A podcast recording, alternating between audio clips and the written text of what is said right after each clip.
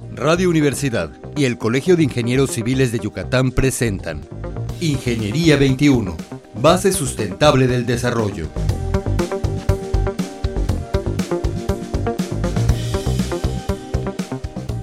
Muy buenos días, estimados Radio Escuchas. Bienvenidos al programa Ingeniería 21. El día de hoy está con nosotros el arquitecto Edgardo Bolorfeo. Muy buenos días, arquitecto. ¿Qué, tal? Muy buen día. Muchas gracias por la invitación. No, muchas gracias por estar con nosotros. El arquitecto es parte del IMPLAN. Así es. En, en, este momento el director del el instituto. director del instituto. Sí. Y eh, vamos a hablar el día de hoy sobre un proyecto que el ayuntamiento tiene, que es algo muy interesante, que se llama Observatorio Urbano de Mérida. Pues arquitecto, para empezar, ¿qué es un observatorio urbano? Bueno, pues ahí traje mi chafa. No, está bien. bueno, mira, el, el, habría que empezar por señalar que un observatorio es pues la idea de observar, de ver, ¿no? Eh, en este caso particular, un observatorio urbano asociado a la planeación de la ciudad claro. Eh, es el sitio en donde se reúne información especializada en temas de la ciudad, que tiene una base cartográfica y un sistema de información geográfica, de manera que esta información pueda ser eh, sistematizada y planteada en un lenguaje cartográfico eh, que se pueda transferir con facilidad a cualquiera. Que este observatorio tiene como objetivo ser un enlace entre la producción de la información y la ciudadanía, de tal manera que los datos de la ciudad estén disponibles. Pero no es solamente un generador de información de la ciudad. Lo valioso es, bueno, qué hacer con la información. Claro. ¿no? Eh, se parte de que las opiniones sobre la ciudad, el seguimiento de las acciones del desarrollo, no debieran de estar basadas en sencillas percepciones personales, sino en información confiable que, nos que contribuya a orientar políticas públicas. Entonces, genera información, usa sistemas reconocidos de, captura y de registro de los datos, los pone eh, a, disposición de la ciudadanía.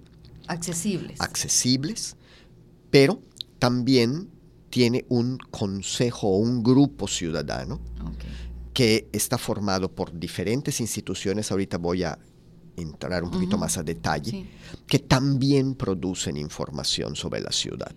Como y entonces, algo que es, no que supervisa, pero que evalúa, ¿no? tiene dos o tres cosas. Uno, uno, contribuye con sus logros y con sus propios conocimientos al banco de datos. Y número dos, contribuye con su reflexión a el seguimiento y a la evaluación de los logros del desarrollo. Pero no allá termina. Más debe de hacer recomendaciones.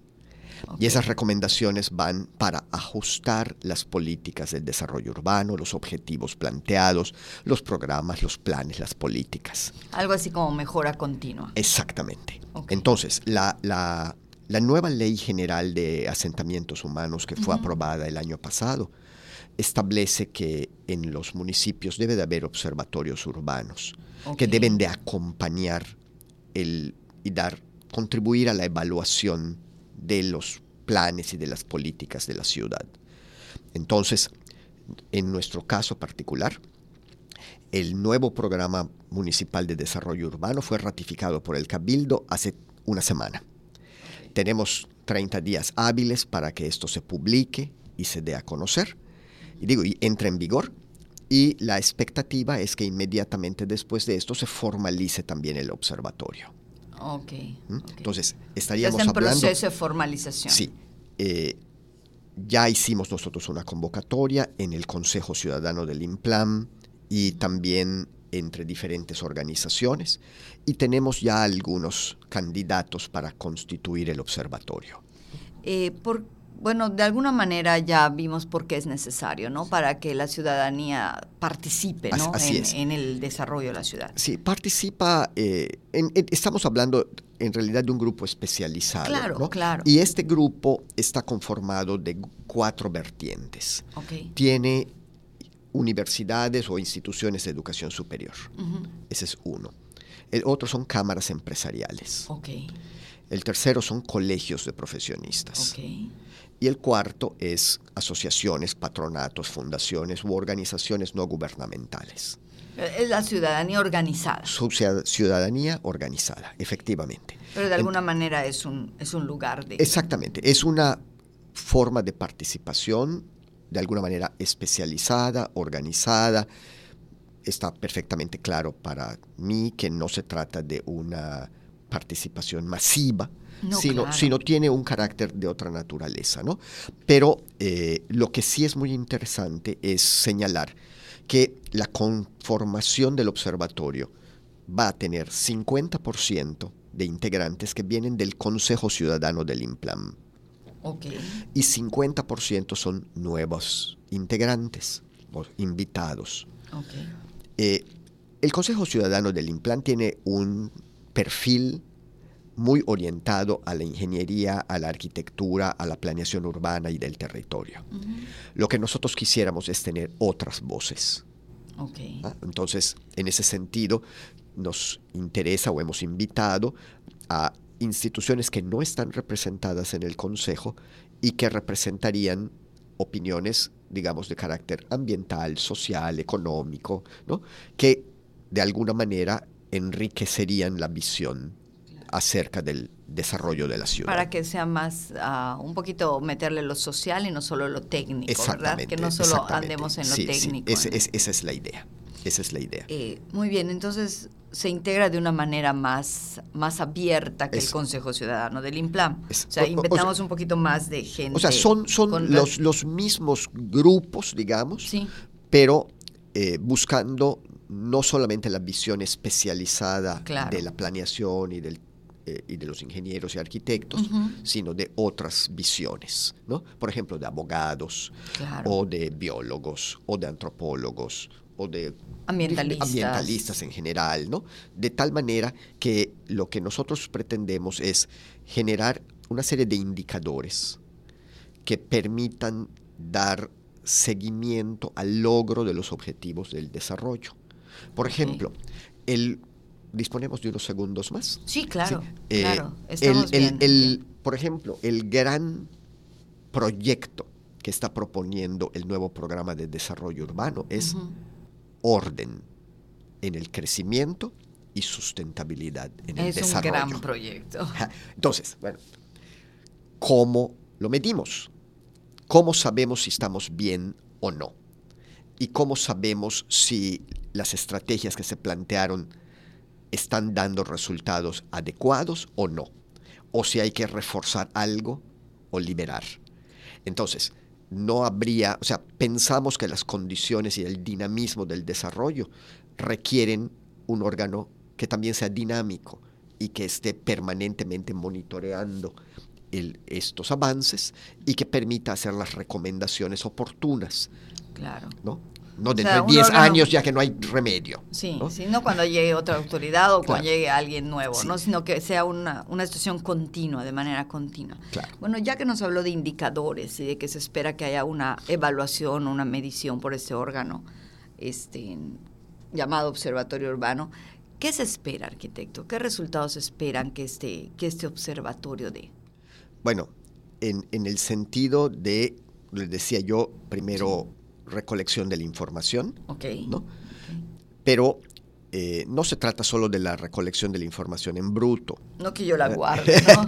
no, sino pues este proceso metodológico que permita ir eh, monitoreando los cambios en diferentes temas.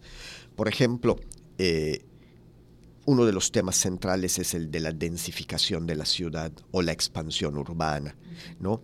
O las capacidades instaladas de infraestructura, equipamiento y servicios, o la vivienda, o eh, hace un momento hablar de los riesgos y vulnerabilidad urbana, o de mil cosas, ¿no? Entonces, para cada uno de estos grandes temas tiene que haber una batería de indicadores que contribuya a poder eh, conocer de qué manera la, política pública está conduciendo de manera adecuada el desarrollo de la ciudad. En vez de que se sienta como un desarrollo descontrolado, sino un desarrollo acotado, un poco más, ¿verdad? Un poco más acompañado, ¿no? O sea, pensamos que para garantizar, bueno, no garantizar, pero de alguna manera contribuir, ¿no?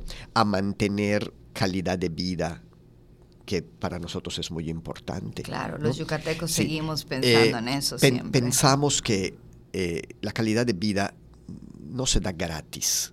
Tenemos que trabajar por ella. Claro. ¿no? Y tenemos que trabajar por ella en diferentes frentes. En lo que nos compete o en lo que le compete al Implan es en el desarrollo de la ciudad. Hay muchísimos que tienen que ser aliados en lograr el bienestar general, pero a nosotros nos corresponde precisamente las políticas del desarrollo de la ciudad.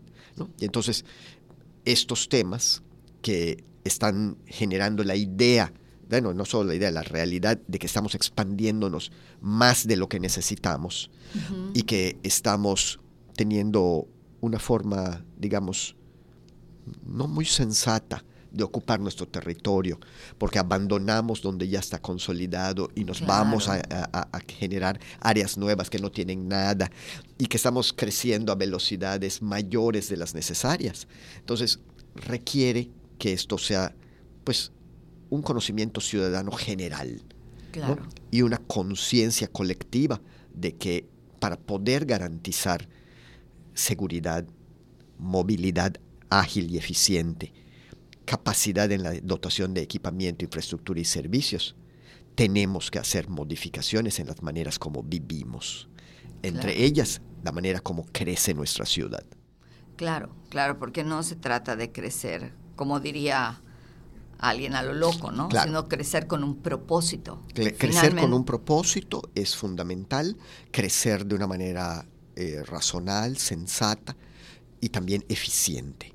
Hay que señalar que el costo de administrar la ciudad en los términos en los que estamos y la eficiencia de administrar la ciudad en los términos en los que estamos ha rebasado ya los límites de la lógica y de la prudencia y de la eficiencia. Entonces, mantener esta secuencia va a dar como resultados o podría dar como resultado una disminución en los estándares de calidad. Claro. Y, creo que lo que usted comentaba, hemos estado abandonando nuestros lugares donde tenemos todo, ¿no? Así o sea, la ciudad dentro del periférico ya empieza a contar con lugares vacíos. Vacíos. Sí. En, en, el estudio que hicimos del programa de desarrollo urbano, identificamos del periférico para adentro 1.200 hectáreas sin ocupar. O sea que podemos todavía usarlas. Y tenemos miles con baja densidad. Sí, no lo, no lo dudo. Es, es, muy obvio. Pues arquitecto, creo que es una labor titánica. Estaremos pendientes de poder volverle a entrevistar cuando ya pues, el observatorio sea una realidad y esté en operación. Muchísimas gracias por estar con nosotros. Gracias y a nuestros estimados radioescuchas, muchísimas gracias por contar con, con ustedes y nos escuchamos el próximo miércoles. Muy buenos días. Ingeniería 21, base sustentable del desarrollo. Producción Radio Universidad y el Colegio de Ingenieros Civiles de Yucatán. Teléfono 925-8723. Correo electrónico ingciviles.prodigy.net.mx.